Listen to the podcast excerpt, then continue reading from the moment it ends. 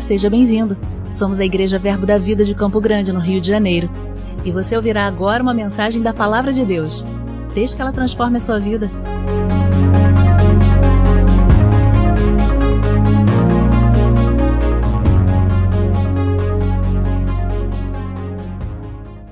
Glória a Deus, bom dia! O Senhor tem tratado comigo sobre algumas coisas e tem tratado principalmente, e eu deixei essa palavra para um culto da família. A gente faz muitos atendimentos, a gente faz muitos aconselhamentos, a gente lida com muitas pessoas e aos poucos nós vamos percebendo algumas movimentações em comum. Sabe, na vida em Deus você vai perceber que tanto da parte de Deus quanto da parte do inimigo, algumas estações têm algumas ondas. Às vezes, ondas do Senhor mesmo, como já houve de, em vários avivamentos, onde houve ondas de cura, ondas de prosperidade, ondas de manifestação de poder, ondas de batismo do Espírito Santo. São movimentos que acontecem numa vida quando nós temos uma vida em Deus. Mas também nós provamos de alguns movimentos que vêm do lado contrário, tentando trazer algumas influências em alguns tempos, trazer algumas informações em alguns tempos, aonde faz com que, às vezes, se a gente estiver desatento, a igreja possa ser enganada ou confundida. Então, a palavra diz que nós não seríamos confundidos ou envergonhados a partir do momento que temos o Espírito Santo e ele nos ensina todas as coisas. Mas é muito importante que a gente também não desconsidere os ardis do nosso inimigo, do inimigo das nossas almas, o diabo, porque nós precisamos estar atentos a algumas movimentações para que a gente não possa ser pego de surpresa ou roubado naquilo que é promessa de Deus para a nossa vida. Então, num culto como esse, de família, e eu creio que para a vida do, do Leandro e do Jander vai ser muito importante o que eles vão ouvir hoje, porque eles estão numa fase de iniciar né, a criação dos seus filhos, mas para todos nós que estamos aqui, nós vamos ver que alguns cuidados precisam ser observados para esse tempo que nós estamos vivendo. E essa volta toda é para dizer para você que nós vamos falar sobre omissão. Amém? Dá um glória a Deus, pelo amor de Deus. Amém? Nós vamos falar um pouco sobre omissão. Eu tenho percebido que, principalmente, não digo somente, mas principalmente com os homens, tem acontecido um, um, um, uma influência a esse respeito. Nós vivemos muitas mudanças sociais, desde que em 62, mais ou menos, entra a pílula anticoncepcional, depois em 77 a gente recebe a legalização do divórcio. Isso tudo vai mudando a nossa cultura. Muita coisa mudou nesse, durante esse período. Né? A questão do, do divórcio, não que o divórcio seja o problema, o divórcio legalizado, mas o divórcio ele trouxe a, a, a, a formalização da separação de casais.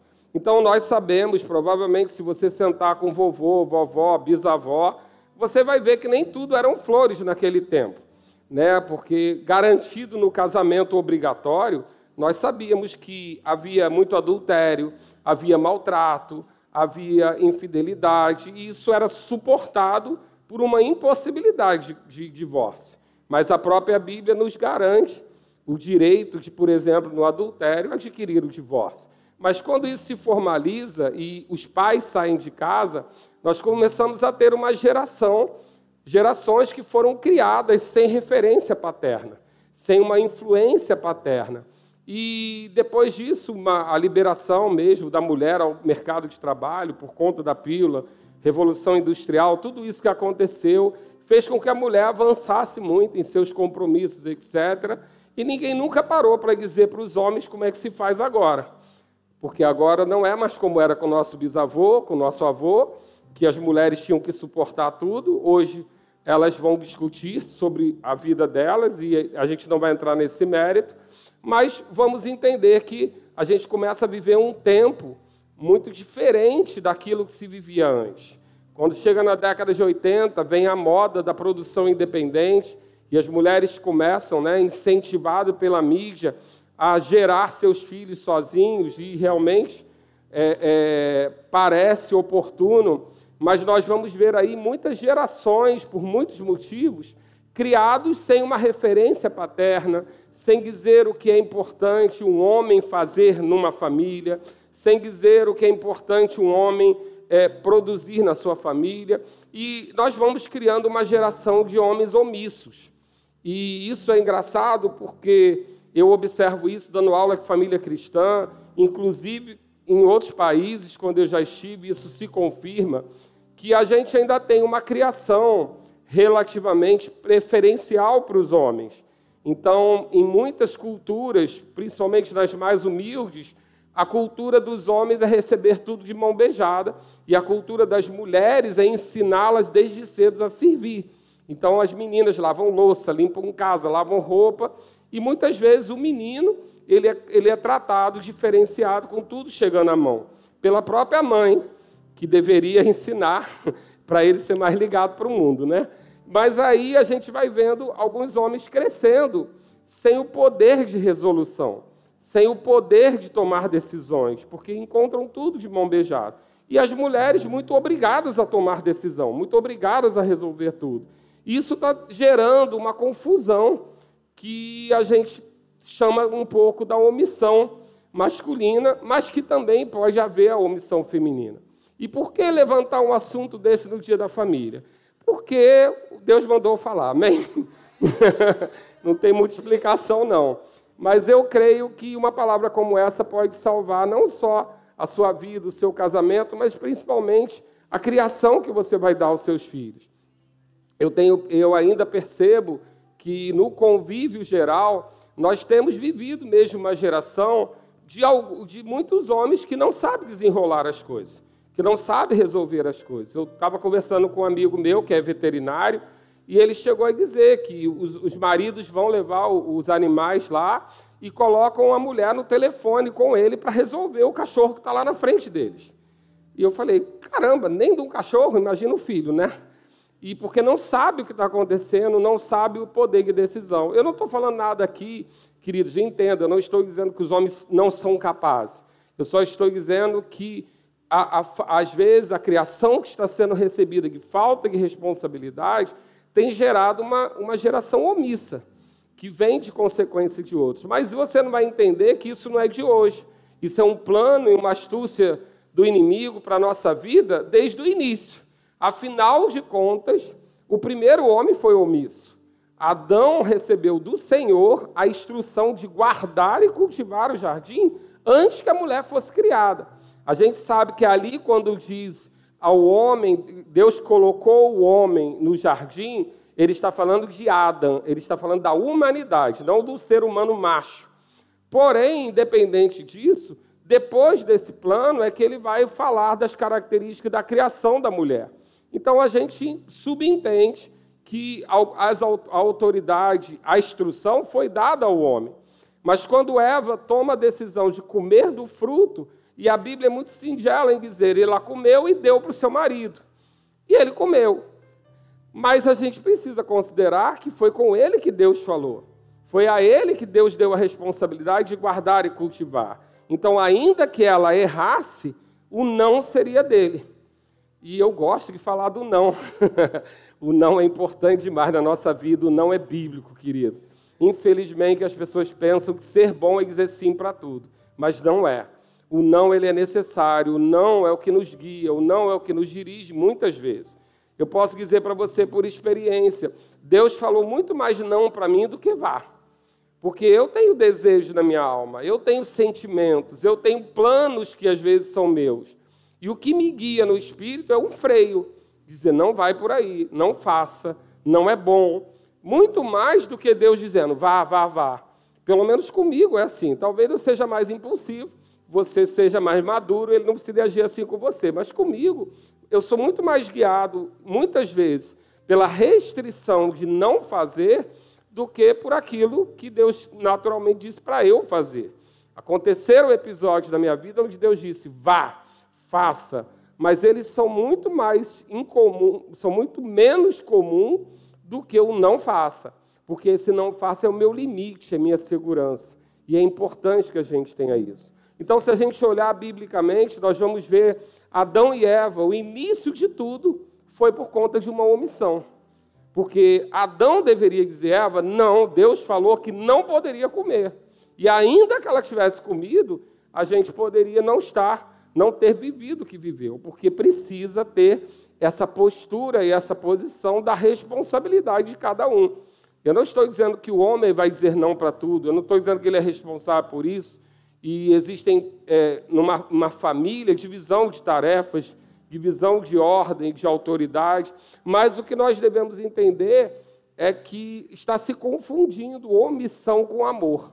Queridos, omissão não é amor. Omissão é falta de amor.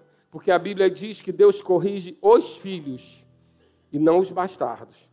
Então, é aos filhos que aquele que ama corrige, aquele que ama diz o não, aquele que ama dá o limite. Então, quando nós vemos isso, nós vamos ver vários episódios, eu não vou ler todo para você, vou citar, se você quiser marcar, você lê em casa com calma. Amém? Mas eu hoje pela manhã, quando eu cheguei aqui, a Débora estava olhando, orando, e ela citou o Lucas, do capítulo 1, versículo 17, que diz, está se referindo a João Batista, mas é uma promessa de Malaquias para um espírito de Elias, que seria quando nós recebêssemos o Espírito Santo, que diria que João Batista iria diante do Senhor no espírito e poder de Elias para converter o coração dos pais aos filhos. E lá em Malaquias tinha essa promessa, que viria o grande dia do Senhor onde ele converteria o coração dos pais aos filhos e o coração dos filhos ao pai, para que não viesse a ferir a terra com maldição. Então, nós vamos entender que quando há esse coração do filho e do pai conectado, nós temos bênção garantida, nós temos um lugar de segurança. E eu vou citar alguns exemplos rápidos para você do que, que pode gerar uma omissão. Lá em Gênesis 2, do 15 ao 18, nós vamos ver Adão se omitindo em dizer o que ele precisava dizer para Eva. Ele precisava dizer, Eva, não, não é para comer. E não é o que Deus me falou. Depois nós vamos ver, em Êxodo 32, nós vamos ver o exemplo de Arão, seduzido pelo povo, porque na ausência de Moisés, enquanto Moisés vai tratar com Deus, Arão fica responsável, e o povo exige de Arão tomar uma medida, garantir um outro Deus. E Arão, que conhecia o Deus de Moisés, permitiu que se criasse o bezerro de ouro. Uma omissão de uma responsabilidade que foi dada para ele. Queridos, esse, esse culto não tem intuito em dizer que você tem que se meter em tudo, que você tem que dizer não para tudo, que você tem que dizer não com facilidade. Não é isso.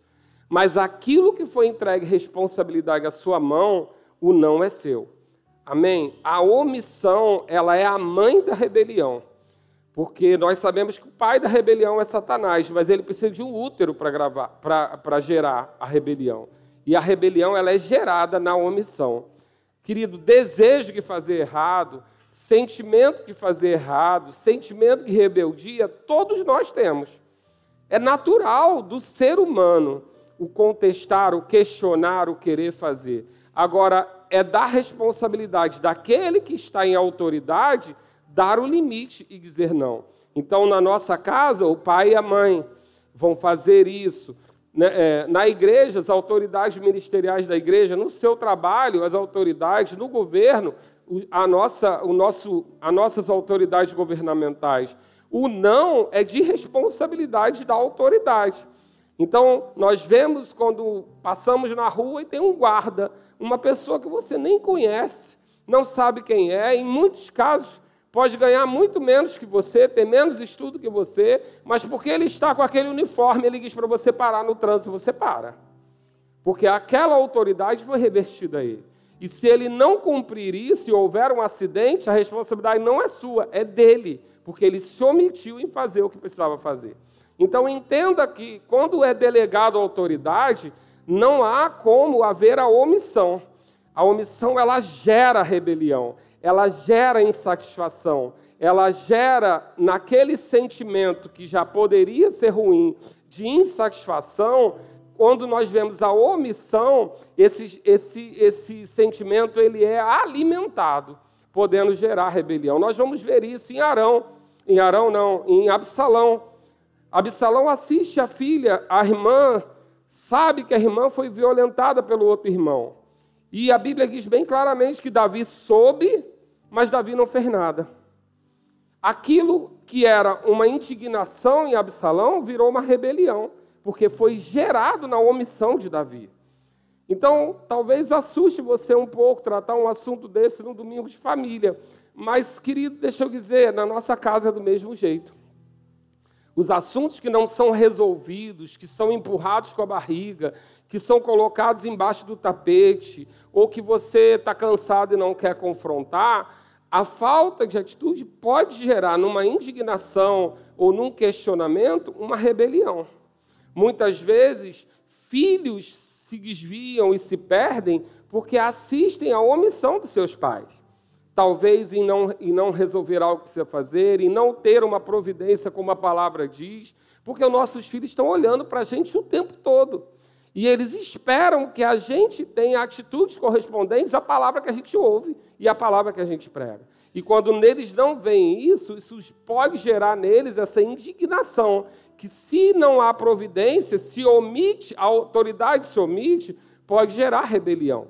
Então, eu não vou entrar tanto para esse lado de rebelião, porque a gente está no culto de família, mas entendendo que muitos exemplos bíblicos vão mostrar isso. Nós vamos ver em Saul, por conta de uma omissão, de não querer mandar o povo esperar o profeta, Saul perde o reinado dele e de toda a descendência dele.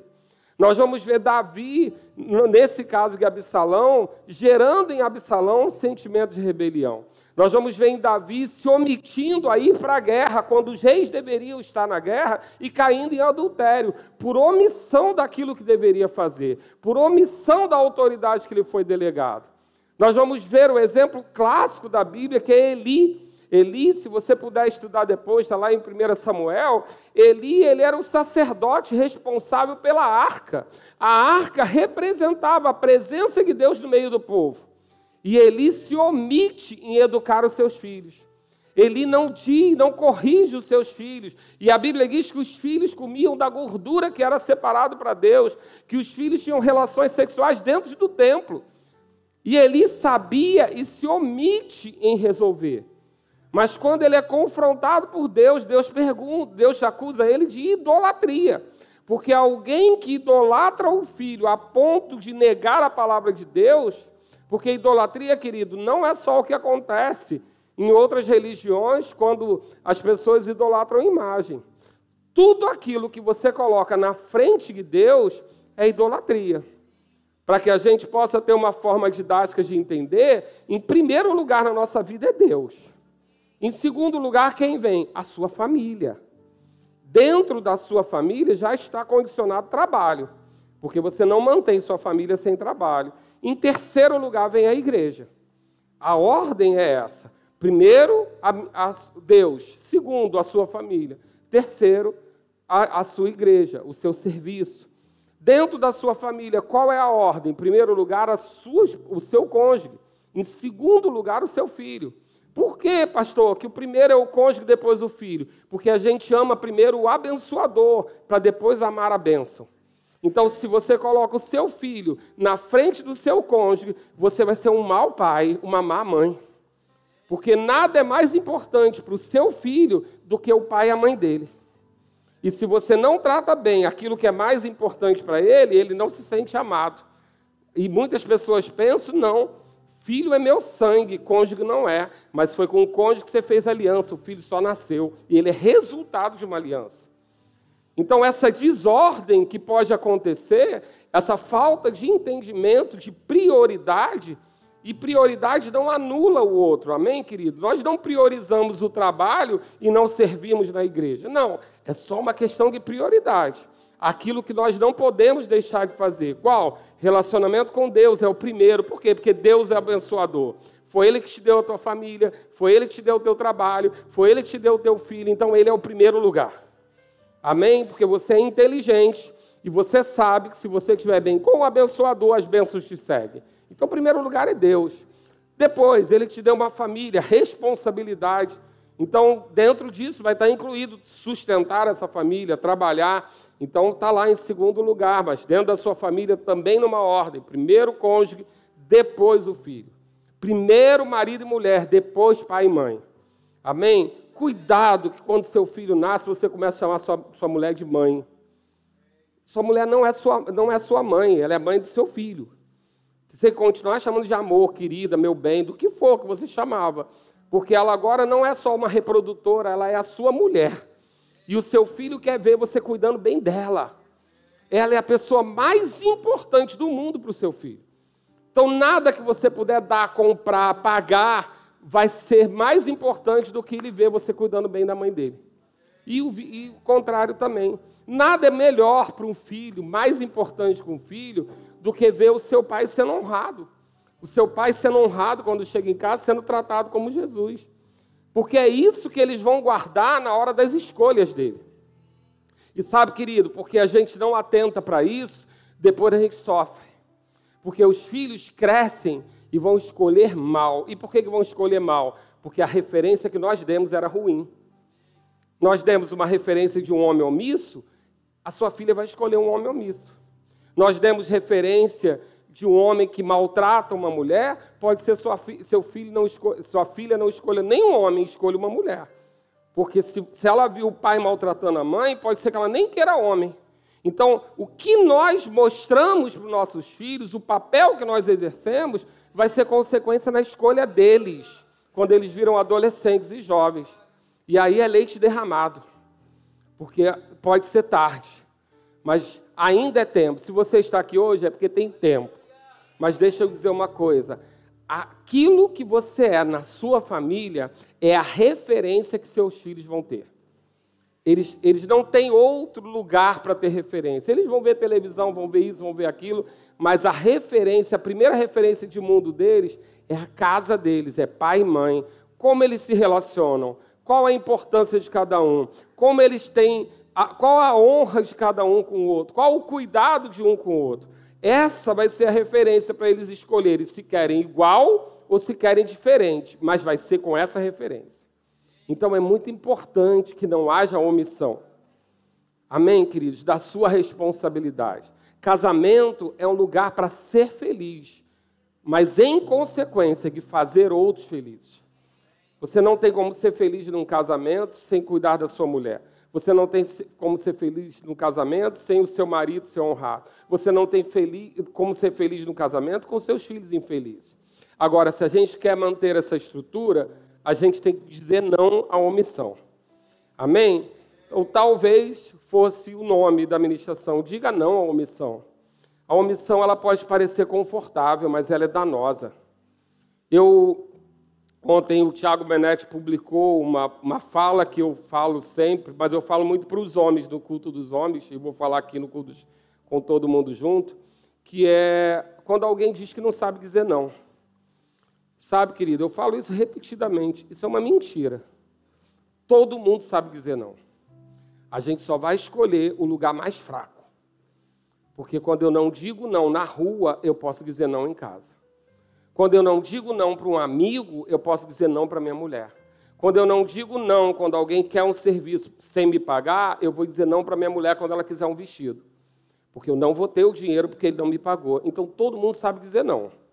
Agora, a gente precisa escolher qual é o nosso lugar de autoridade, para a gente saber aonde esse não tem que ser dito. Sabe, queridos, como pastor, eu digo não 300 vezes por dia. Porque para guardar uma igreja, para guardar a vida das pessoas da igreja, eu preciso proteger e dar limites o tempo todo. Porque pessoas têm ideias o tempo todo. Pessoas chegam aqui inspiradas por mil ideias o tempo todo. Mas muitas vezes elas não sabem o dano que aquela ideia pode causar ou por que algo é feito. Muitas vezes as pessoas chegam e um dia um amigo falou: Pastor, tive uma ideia maravilhosa. Por que, que a gente não vende os tickets da festa das nações já na igreja antes? Ele vai rir quando ouvir isso. E eu falei, porque se eu vender antes, a pessoa vai na gráfica e faz quantos tickets quiser. Aí ele, caramba, por isso que o senhor é pastor e eu só tenho ideia. porque eu tenho que dizer não. E vai ser não para o seu filho. Sabe, que diz a Bíblia diz que a criança, ela ela nasce com essa, essa natureza desafiadora. Ela vai medir a autoridade desde o choro. Lá pequenininha, menos de um mês de idade, ela vai dar o tom do choro e ela vai saber o tempo que demorou para ser respondido. Porque ela vai saber se você é rápido ou não. Por isso que o primeiro filho nem chora, né? Vai, é! Aí você. O segundo se esgoela, que você fala: Isso não é fome, isso não é fralda, isso não é isso. você já pegou a manha. Mas eles sabem. E quem vai dar o limite para ele? Diga eu. Somos nós. E o que vai garantir isso? É fácil? Não, querido, não é fácil. Fácil é criar planta. Criar planta é um ótimo. E até acho que animal é mais fácil. Você leva no adestrador e resolve uma vez só. Criança é todo dia, filho é todo dia. 360 vezes para escovar o dente, 80 vezes para fazer o trabalho de casa, principalmente a voz feminina, porque a criança ela entende mais a autoridade no comando masculino do que no feminino. Por isso que bonitão de Jesus, você fala uma vez só, mas não é porque você é melhor, não. É por causa do timbre. Porque a mãe fala 30 vezes, aí o pai chega em casa, está ouvindo sua mãe? Mas é o timbre só, amém? Por causa da autoridade que ela reconhece. Agora, quem é que dá esse limite? Nós. E nós podemos abrir mão disso? Não podemos. A igreja não vai educar seus filhos. A escola não vai educar seus filhos. Todos eles são ajudadores mas aquilo que nós vamos fazer, somos nós que vamos fazer. Até quando? Até enquanto eles estiverem embaixo da nossa obediência. Depois casou, vida que segue, agora é só honra e crer que valeu a pena o trabalho, a cooperação. Amém? Eu, às vezes, olho para meus filhos e falo: já quase cumpri a carreira, estou guardando a fé, porque já estão quase criados, finalmente. Já eduquei. Mas não podemos nos omitir. Arão se omitiu, Eli se omitiu, e Eli era um exemplo que merecia um culto todo para falar dele, porque foi muito danoso. O que Eli fez por omissão, ele perdeu a família, os filhos morreram, ele morreu e ainda perdeu a arca para o, exército inimigo. Porque diante daquela irreverência, Deus não podia fazer nada. Não é que Deus não queria. Muitas vezes a gente diz, ah, Deus decidiu isso. Não, Deus não decidiu. Ele só ficou ilegítima a atuação dele, porque nós bloqueamos a legalidade quando estamos em desobediência. A omissão é desobediência. Amém? Eu sabia que ia ser um culto sem ninguém correndo, ninguém vibrando, mas eu vou obedecer aquilo que o Senhor falou no meu coração. Amém? Eu gosto de dois exemplos rápidos na Bíblia sobre a Arca da Aliança. Ela ficou em duas casas. Ela ficou na casa de Abinadab 20 anos e ficou na casa de Obededon três meses. Diz que um não prosperou nada durante 20 anos, porque murmurava. E diz que na outra casa, Obededon prosperou rapidamente. E a gente fica perguntando, por que a diferença se a arca era a mesma? E a arca é a presença do Senhor. Querido, nós vamos ver uma pista lá depois, quando o filho de Abinadab, já grande, e a arca vem sendo carregada num carro de bois e o boi tropeça, quando a arca vai cair, ele tenta segurar e morre. E a gente olha para aquilo e fala: caramba, Deus é muito rigoroso. Não, queridos, ele era filho de alguém onde a arca ficou 20 anos. Ele deveria saber que ninguém podia tocar na arca. Mas por que, que ele não sabia? Omissão paterna. Ninguém nunca disse para ele. Ou pelo menos essa arca não era considerada num lugar onde crianças chegassem porque senão ele saberia. 20 anos, uma coisa na sua casa que você não pode tocar, você não vai saber, só se for omissão. Então, omissão de tratar, omissão de educar, omissão de fazer. Querido, deixa eu dizer uma coisa para você e me ama, se quiser, amém? O outro domingo é ceia. Deixa eu dizer uma coisa para você. Não existe ex-filho. Só existe ex-marido e ex-mulher. Não existe ex-filho. Você é o único pai do seu filho, independente da condição matrimonial que você viva. Não existe.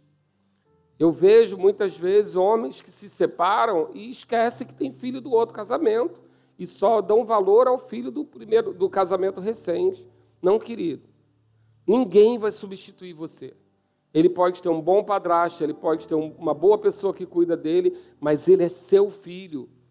Ele precisa saber reconhecimento de sangue. Então, muitas vezes eu tenho visto essa omissão de homens dentro de casa e fora de casa, de homens dentro da família e fora da família. Eu sei que tem mulheres também, mas é bem menos. A omissão masculina tem sido cultural na nossa nação. E deixa eu dizer para você uma coisa bem chata, estatisticamente: o diabo não me dá nem 10% do trabalho que o homem omisso dá. Porque as consequências de gabinete estão na omissão masculina. Paternidade ruim, paternidade violenta, paternidade com adultério, paternidade cuidando mal dos, dos filhos. Isso gera tanto dano que leva aí 50, pessoas de 50, 60 anos que sentam na minha frente e quando se referem ao pai choram. No gabinete de apresentação eu sempre trato sobre a família.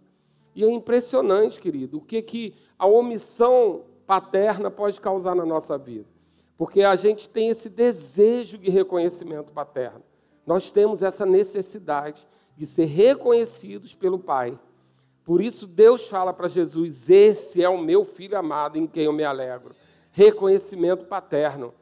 E Jesus vai para o deserto, é tentado, mas não abandona a sua posição de filho, porque ele sabe quem ele é. Seu filho sabe quem ele é. Seu filho sabe a importância que ele tem para você? Eles são diferentes. Em alguns casos, são de mães diferentes. Mas deixa eu dizer uma coisa: são Deus, são filhos. Você é responsável por eles. Diga que você me ama para eu continuar. Amém? Glória a Deus. Normalmente eu só falo isso em culto de homens, mas sabe que o Senhor tem me dito já, me dado uma pista, que igual reunião de escola, Sabe, reunião de escola, quem é professor vai saber o que eu estou falando. Aquele aluno trabalhoso, aquele aluno que precisa você conversar com o pai e a mãe, pai e a mãe nunca vão na reunião. Porque os pais e a mãe que estão sempre na reunião, o filho é tranquilo. Agora, aquele que o pai e a mãe são omissos é que dão trabalho. E a professora sonha que ela venha na reunião. Eles não vão. E às vezes a gente faz cultos de casais e quem precisa não vem. Aí faz culto de homens, quem precisa não vem. Aí eu pego vocês de surpresa de vez em quando. Amém? Porque você não sabia que ia rolar hoje o DR, né? Amém? Então, eu quero continuar com você e falar sobre algumas, no Novo Testamento, algumas cobranças que nós recebemos. Paulo trata em Corinto, 1 Coríntios 5, ele trata com a igreja sobre a omissão de não resolver aquela situação do rapaz que está saindo com, com a mulher do pai, se eu não me engano. Depois nós vamos ver lá em Apocalipse 20, Deus cobrando da igreja de Tiatira sobre ser uma boa igreja, mas está permitindo o espírito de Jezabel. Veja bem, entenda bem isso. Deus elogia a igreja e depois fala, mas você está omisso em expulsar o espírito de Jezabel. Vou abrir aqui uma intimidade para vocês da vida pastoral. As pessoas pensam, elas só conhecem a parte poética. Deixa 99 para buscar uma. Todo mundo conhece isso. É lindo isso. Mas sabe que muitas vezes o pastor, ele precisa repelir um para cuidar das 99? Porque o bode mata a ovelha?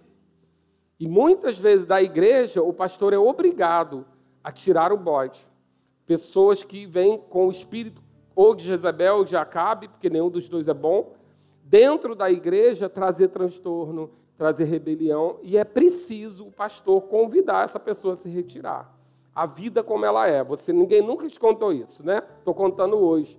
Para você saber que o pastor não tem direito a se omitir numa correção. O pastor não tem direito a ver um erro público e não corrigir publicamente algo que é muito difícil para a gente. Mas se alguém, um ministro, sobe aqui e fala algo errado para 300 e poucas pessoas, 400 pessoas, e vai para o YouTube e isso não é corrigido publicamente, esse erro vai depois no privado, você corrige a pessoa e ela conserta a vida dela. E as 400 que levaram aquele erro para casa? Agora é confortável? Não, é muito desconfortável corrigir alguém no final de culto, ter que vir ministrando na outra semana corrigindo aquilo que foi falado, desconfortável. Mas eu posso me omitir? Não posso, eu respondo pela sua vida. Eu respondo pela vida de cada um que, que sobe aqui em cima, porque todos que sobem aqui, você entende que estão avaliados por mim, avalizados por mim. Então, eu não tenho direito a me omitir numa correção. E você vê lá onde está isso na Bíblia? Jesus fazia. Jesus fez com Pedro e fez com Judas, na frente de todo mundo. Pedro disse que ele tem de piedade de ti. Ele falou: arreda Satanás. A Bíblia não diz que chamou num canto, não. Arreda Satanás. Por quê? Porque aquilo que ele estava dizendo inflamaria todo mundo. E era uma inverdade. Aquilo tem de piedade de ti. Isso não está na Bíblia para nenhum de nós. Ninguém tem que ter piedade de si mesmo. Amém? Então ele diz na frente de todo mundo. Mas Judas, quando ele corrige, no caso lá do vaso de alabastro, quando Judas reclama da mulher estar tá gastando dinheiro, Jesus corrige na frente de todo mundo. E logo em seguida a Bíblia diz que o espírito de Satanás entrou em Judas. Por quê? Porque não aceitou a correção. Então o mérito não é quem corrige, o mérito também é quem é corrigido. Mas qual a sua responsabilidade? Naquilo que foi te dado autoridade, a função do não, a função da correção e do limite é sua. Vou falar de novo para você melhorar sua cara comigo hoje. Naquilo que é sua responsabilidade, que, é, que você tem lugar de autoridade, o não, o limite e a correção é responsabilidade sua. E se você não faz, você está gerando rebelião você está gerando um adolescente rebelde. Você está gerando uma criança indesejável. Porque existem crianças indesejáveis. Aquela que chega na sua casa e você fala, ai, não acredito. Porque não tem educação, porque não tem limite. É só na minha casa, gente, que tem? Então, só que a responsabilidade é da criança? Não, é daquele que tem autoridade sobre ele. Então, diga não à omissão Amém? Vamos dizer não à omissão, tirar ela do nosso meio. A gente não vai viver isso, porque o não ele é bíblico. O não é necessário. Jesus ouviu não, Paulo ouviu não. E todos eles estão aí. Pedro ouviu não como ninguém. E olha que sucesso que se tornou. Agora pensa em Jesus quando ele diz: Eu não vim fazer a minha vontade, mas a vontade daquele que me enviou. Ou quando Jesus diz: Pai, se possível, afasta de mim esse cálice. Deus não fala, mas ele já sabia que era não. Aí ele falou: Mas seja feita a tua vontade. Está tudo bem, não vai ser do jeito que eu quero mesmo. Paulo também, é, é, afasta de mim esse espírito na carne. E Deus diz o que para ele? A minha graça te basta. Ou seja, não. A gente vai, você vai passar por isso, porque eu quero ver você crescer. Às vezes o não faz a gente crescer, às vezes o não faz a gente sair do lugar de conforto, às vezes o não faz a gente quebrar crenças limitantes, porque a gente precisa do não. O não, ele vai fazer muitas vezes, querida, não estou incentivando você a ser aquela pessoa que diz não para tudo, amém? Eu só estou falando que se você tem dificuldade nessa área, está omisso, talvez você esteja gerando rebelião em algum lugar. É sério isso, não é? Domingo de manhã, desculpa, tá? Mas se eu marcasse um guia especial, você não vinha. Mas é sério isso. Cada vez que eu omito um não que é da minha responsabilidade, eu estou gerando rebelião. Eu estou promovendo o espírito de rebelião. Numa criança, num adolescente, num jovem, no meu trabalho, na igreja, aonde eu tenho a responsabilidade do não e eu não atuo sobre ela, eu estou gerando, sendo o útero de uma rebelião. E depois, quando a pessoa errar, como Absalão, e ter o fim trágico que Absalão teve, o pai vai ter que sofrer. Porque Davi, como guerreiro, foi um sucesso. Como pai de família, foi um fracasso. Por conta da omissão familiar. Então a gente pega o que é bom dele. Davi era um homem inspirado por Deus, coração segundo Deus, capaz de se arrepender rápido, consertar rápido. A gente pega isso dele. Agora, o exemplo de omissão da família a gente não vai trazer, porque tem dano. Perdeu, perdeu o filho, depois perdeu o outro, por conta de omissão. Ou se omitiu em trabalhar, gerou em adultério, perdeu um filho. Se omitiu em corrigir um filho, perdeu o outro. Então a gente não tem esse direito quando a autoridade é dada em nossas mãos. Talvez você tenha vindo num culto hoje, principalmente os visitantes, eu peço perdão, Amém? Mas é que o pastor só pode falar na igreja nos cultos. Você que veio hoje aqui para ver o bebê ser apresentado, mas eu tenho convicção de que o Espírito Santo sabia quem ia estar aqui. Amém? E talvez isso, se não é para a sua vida, seja para você ensinar ao seu filho. Quantas vezes é importante você dizer para o seu filho, tem que fazer isso, precisa resolver. Quantas vezes eu dizia para o meu filho, dá teus pulos, se vira. E, e, fazia, e acontecia. Por quê? Porque às vezes a gente pensa que cuidado é dar tudo na mão. Sabe, querido, Deus não vai te dar tudo na mão. Você que é novo convertido, vai ter um tratamento especial de bebê. Porque bebê é bebê. Mas depois você vai crescer e Deus vai começar a dizer para você: Isso aí você consegue. Isso aí você já pode fazer. Isso aí você já conquista sozinho. Amém, queridos? Glória a Deus. Jesus é nosso exemplo. E eu quero principalmente você que é papai ou pretende ser. Marca essa palavra na, na sua Bíblia, porque você vai precisar dela. Amém? Além do, do, do Leandro e do Jander, que hoje estão aqui trazendo seus filhos para apresentar ao Senhor, os outros pais também. Eu quero que você entenda isso, não que não sirva para as mulheres, mas eu quero que você saia daqui inspirado por essa palavra. Isaías 11 diz assim: Porque brotará um rebento no trono de Jessé, e das suas raízes um renovo frutificará. Eu creio que isso que nós estamos vivendo aqui hoje é uma manhã de renovo. Amém? De homens se posicionando no seu lugar. Homens entendendo que precisam cumprir a autoridade que lhe foi dada. Amém, queridos? Você me perdoa, mas eu tenho visto muitas mulheres cansadas. Eu tenho visto muitas mulheres carregando muito peso. E deixa eu dizer, a mulher tem quadril largo para parir, ombro largo é você que tem para carregar peso. O ombro largo veio para a gente. Para levantar peso, para erguer peso, somos nós. E essa inversão, eu não estou dizendo aqui machismo, feminismo, femismo, não estou falando nada disso. Eu só estou falando da palavra, amém? onde Deus colocou cada um. Esse lugar que é seu, de autoridade, Deus confiou a você para guardar e cultivar a sua casa. Ou seja, proteger e prover a sua casa. Isso é uma função sua. E quando a gente guarda, a gente precisa dizer não. A gente precisa dizer não para tudo de fora. Sabe que às vezes a gente tem que dizer não para a nossa família, para os nossos pais e nossas mães? Porque depois que a gente casa, querido, a gente não está mais na casa dos nossos pais. A autoridade dos nossos pais acabou. Dentro da nossa casa, a autoridade é do marido e da mulher. E tem homem que tem dificuldade de dizer não para mamãe, não para papai. Mas dentro da sua casa tem uma nova rainha.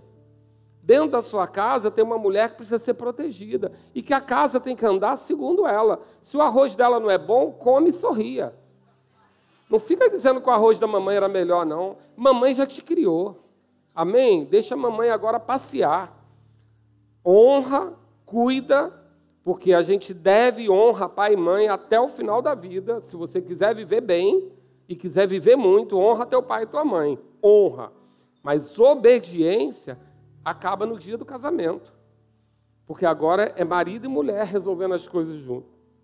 E às vezes um homem se omite a dizer não.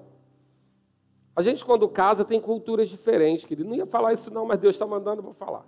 A gente, quando casa, tem culturas diferentes. Na minha casa, minha mãe me ensinou que não podia abrir geladeira dos outros. Armário de banheiro era crime inafiançável. Chegar na casa de alguém e abrir armário de banheiro. Na época daqueles armários de móvel, né? Agora é tudo embaixo, mas geralmente era armário. Era crime inafiançável, porque eu entrava na intimidade da pessoa. E eu não abria geladeira, destampar a panela, nem pensar. Mas a família da minha esposa está tudo bem. Né? Cadê Tig? Não está aí não, né? Maria Helena está aí. Chega na minha casa, abre a geladeira, pega meu, meu doce guardado. Fechado, ele abre e come. É porque ele tem tanto crédito que eu libero, amém, querido? Ele é tão bom para meus filhos e para mim que eu libero, mas me dá gastura. Pensa chegar em casa e falar: tem um doce guardado na geladeira. Chega lá, foi aberto. Quem foi? Tige. Eu falei: Tige, eu tenho que perdoar. Se fosse outro, não perdoava, não. Mas era outra criação, outra cultura. E não, nesse caso, a gente abriu exceção, mas dos outros, portão fechado, tinha que tocar a campainha para entrar, porque eu sou, na minha casa, eu gosto muito, eu preservo muito meu, minha, minha casa, meu lugar, meu ninho. A minha, minha esposa é mais tranquila, a Marcela é muito mais tranquila com isso, mas a gente teve que ajustar. E ela teve que dizer para a família dela, pai, para entrar aqui em casa tem que tocar a campainha. Ajuste. Por quê? Porque agora tem uma nova casa, tem uma nova ordem. Amém? Então, às vezes, homem de Deus, você precisa dizer não para sua família. Em amor, com honra, mas a casa mudou. Tem outro galo no terreiro. Mudou. Amém? Fecha esse parênteses. Quem serviu, serviu. Se não serviu, joga fora. Volta para cá. Isaías 11. Porque brotará um rebento no trono de Jessé, e das suas raízes um renovo frutificará, e repousará sobre ele o Espírito do Senhor. Você crê que o Espírito do Senhor está repousado sobre a sua vida? Você crê? Então, olha o que, que vem junto: o Espírito do Senhor, o Espírito da sabedoria e de entendimento, o Espírito de conselho e de fortaleza, o Espírito de conhecimento e de temor. E deleitar-se-á no temor do Senhor, e não julgará segundo a vista dos seus olhos, nem repreenderá segundo o ouvido dos ouvidos. O que, é que ele está dizendo aqui? Que quando do Espírito do Senhor viesse sobre nós, esse Espírito traria habilidade de sabedoria, entendimento, conselho, fortaleza, conhecimento e temor. Tudo isso já foi depositado em você através do Espírito Santo. Então, talvez você venha de uma cultura onde seu pai cometia correções erradas e você não quer reproduzir. Talvez você venha de uma cultura onde seu pai era muito violento e você não quer reproduzir. Talvez você venha de uma cultura onde seu pai era omisso e você nem sabe como fazer. Mas deixa eu dizer para você: o Espírito do Senhor está sobre você. Já foi depositado sobre você sabedoria, entendimento, conselho, fortaleza, conhecimento e temor. Você não precisa reproduzir o que viu ou deixou de ver você pode viver de acordo com as instruções do Senhor. Você pode lembrar que você tem uma referência, Jesus Cristo. Jesus, querido, Jesus era manso. A Bíblia diz que ele era manso. E o que é ser manso? É força contida. Manso não é fraco, é força contida. Jesus era manso, mas quando teve que virar a mesa no templo, Jesus virou. Não existe vida sem confronto. Diga comigo, não existe vida sem confronto. Não existe, querido. Se você quiser viver uma vida sem confronto, deixa eu dizer uma coisa para você: morra. Que lá no céu não vai ter confronto. Agora, aqui na terra, a gente vai ter confronto. E naquilo que foi dado autoridade para nós, nós precisamos resolver. Mas, pastor, isso não é do meu temperamento. Querido, você tem o Espírito Santo por dentro. Confronto não precisa ser briga, confronto não precisa ser discussão, confronto não precisa nem ter voz alta mas você pode dizer aquilo que é da sua responsabilidade. Você é responsável pelo não. Você é responsável por dizer até aqui vai. Você é responsável por dar o limite. Sabe, Jesus negociou com a palavra, com Satanás durante um tempo, mas chegou o ponto que ele falou: arreda Satanás. Chega um ponto que você tem que dizer na sua casa qual é o limite até para o diabo. Porque às vezes a gente vai acostumando.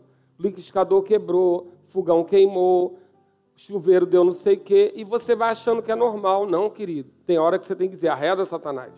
Na minha casa você não toca. Filho doente todo o tempo, confusão na família, arreda Satanás. Na minha casa não. Você não pode. Sabe, queridos, é um lugar, uma posição de autoridade.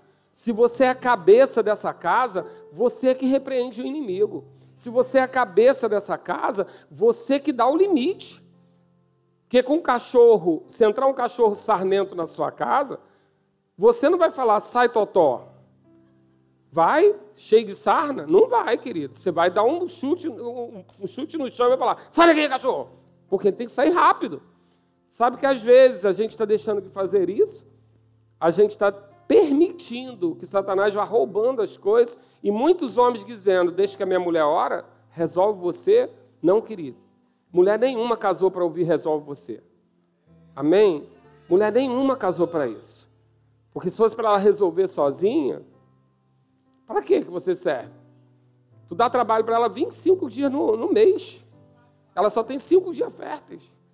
Se é para viver sozinha, ela segura os cinco dias, querido. Dá menos trabalho. Então, para com esse negócio que resolve você, amém? Porque não é isso. Não se omita do seu lugar. Os homens dessa igreja me amam ainda. Os visitantes eu não vou perguntar, não. Mas os da igreja, pelo menos. Amém? Eu quero declarar sobre a sua vida que o Espírito do Senhor está sobre você.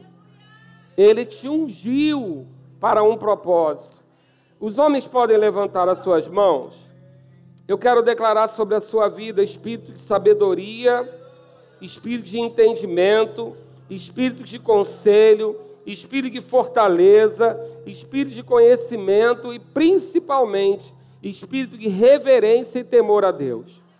Amém, querido? Porque se o temor estiver aí, você vai ser corajoso para fazer aquilo que precisa fazer. Porque essa coragem não vai vir de você. A Bíblia diz que Deus não nos deu o espírito de covardia, mas nos deu o espírito de ousadia, poder e também moderação. Ele te deu o espírito de moderação para você ter equilíbrio em fazer o que precisa fazer. Eu declaro, Pai, em nome de Jesus, que a igreja seja um lugar de referência para o mundo das famílias. Que o mundo possa olhar para nossas famílias e verem mulheres felizes, crianças e filhos bem cuidados e ensinados na palavra. E que possam ver homens fortes e vigorosos e corajosos que guardam as suas casas. Eu creio na autoridade do nome de Jesus, Pai, que maior do que a palavra pregada ou ministrada será a nossa vida pregando para pessoas. Eu declaro, Pai, que uma igreja só é forte com famílias fortes. Eu repreendo agora na autoridade do nome de Jesus toda enfermidade que traga prostração. Eu declaro, Pai, todo espírito de ansiedade, depressão, tudo aquilo que possa estar trazendo imobilização a algum homem, eu declaro agora quebrado na autoridade do nome de Jesus. Pai, obrigado porque os teus filhos serão vigorosos, os teus filhos serão fortes e corajosos, Pai. Eu declaro que eles andarão, Pai, e não se cansarão, porque estarão na tua força.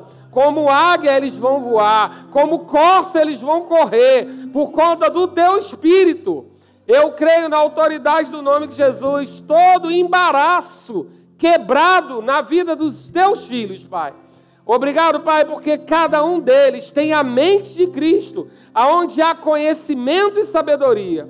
Eu declaro, Senhor, graça e favor para que eles sejam cabeça das suas casas, conduzidos por uma visão celestial. Obrigado, Pai, porque será o, o Senhor que nos instruirá nós não seremos acovardados, nós não seremos omissos, mas seremos cheios de sabedoria, conhecimento, moderação, equilíbrio. E palavras de autoridade sairão da nossa boca, porque o Senhor Jesus nos deu. Senhor, obrigado, Pai, porque vamos trazer a provisão para nossa casa. Senhor, e não vamos trazer com sofrimento, mas vamos trazer com graça, porque, Senhor, o trabalho fadigado, ele é herança do pecado, mas nós estamos em Cristo, e em Cristo, esse trabalho agora, ele é produtivo, ele é frutífero. Eu declaro sobre a vida de cada homem nesse lugar, aonde tocar as suas mãos, vai prosperar. Eu declaro sobre a vida de cada homem desse lugar que aquilo que eles vão, onde eles colocarem a planta dos pés dele, Jesus está chegando naquele lugar. Eu declaro sobre a vida de cada um deles, Pai, graça e favor diante dos, dos empregadores, graça e favor diante dos clientes, graça e favor diante daquilo que precisa fazer para produzir riquezas, Pai. Senhor, obrigado, Pai, por homens que vão estar na sua posição de autoridade com equilíbrio. Senhor, e naquilo que é confiado a eles, eles vão responder conforme a tua instrução. Obrigado por homens que vão se ajoelhar diante do Senhor, vão se render diante do Senhor, para diante do inimigo estar de pé. Obrigado, Pai, por homens que vão receber de Ti instrução e direção para conduzir as suas casas para um destino, Pai. Eu repreendo em nome de Jesus, Pai, homens que não sabem para onde vão, por que vão, mas a Tua palavra instruindo, o Teu Espírito dando direção. Obrigado, Senhor, porque eles serão fortalecidos no Senhor, porque o Senhor sabe que nós temos fraqueza, mas a tua palavra diz que o teu Espírito nos assiste na nossa fraqueza. Nós não estamos sós. Nós temos a Ti conhecimento, sabedoria, intrepidez, vigor, capacidade, dom de produzir riquezas. Senhor, obrigado, Pai, porque os homens dessa igreja, eles vão prosperar porque eles vão andar em temor ao Senhor, eles vão meditar na Sua palavra, eles vão andar na Sua palavra, eles vão falar a Sua palavra, e o caminho deles será próspero. Senhor, eu declaro em nome de Jesus: os nossos filhos não vão se espiar, nem vão fazer escolhas erradas, Pai, porque eles vão olhar para a nossa vida e vão ter um bom referencial de como um homem trata uma mulher e de como uma mulher trata um homem. Senhor, obrigado porque nós vamos viver, Pai. Nós vamos viver uma vida que seja uma Bíblia aberta para os nossos filhos. Obrigado, Senhor, porque nossos filhos não vão nos ver orando. Nossos filhos vão nos ver chorando diante do Senhor, mas também nos alegrando na tua vitória. Nossos filhos vão ver na nossa boca palavras de gratidão, no deitar, no levantar, no se alimentar, porque de ti vem todas as coisas, Pai. Senhor, obrigado que nossos filhos serão gratos, porque eles vão conhecer gratidão na nossa vida. Obrigado que nossos filhos serão fiéis, porque eles vão ver fidelidade em nossa vida. Obrigado que nossos filhos serão benignos, porque eles vão ver benignidade em nossa vida. Obrigado porque todos os frutos do Espírito vão se manifestar em nossa vida, porque nós estamos amadurecendo em Ti, Pai.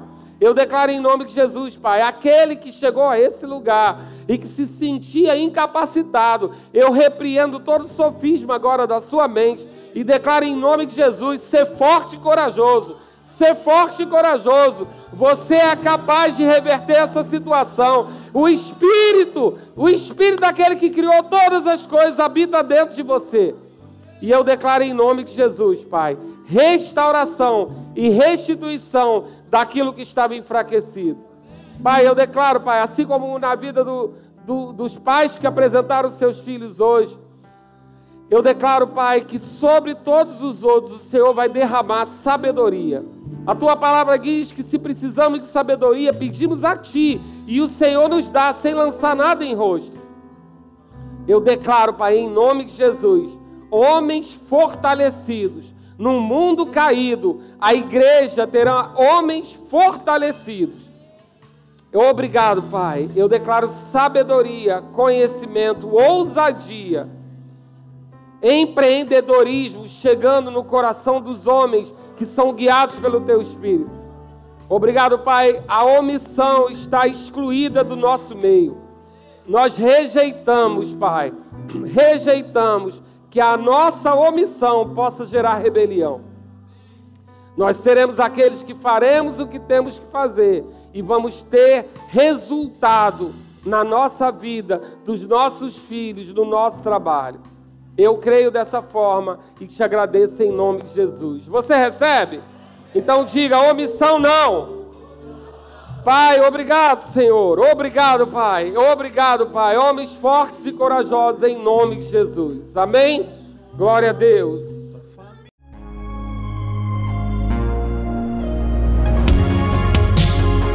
Ouça outras ministrações em nosso site verbodavida.com barra Campo Grande RJ. Nos acompanhe também em nossas redes sociais, Facebook, Instagram e YouTube. Seja abençoado na prática dessa palavra.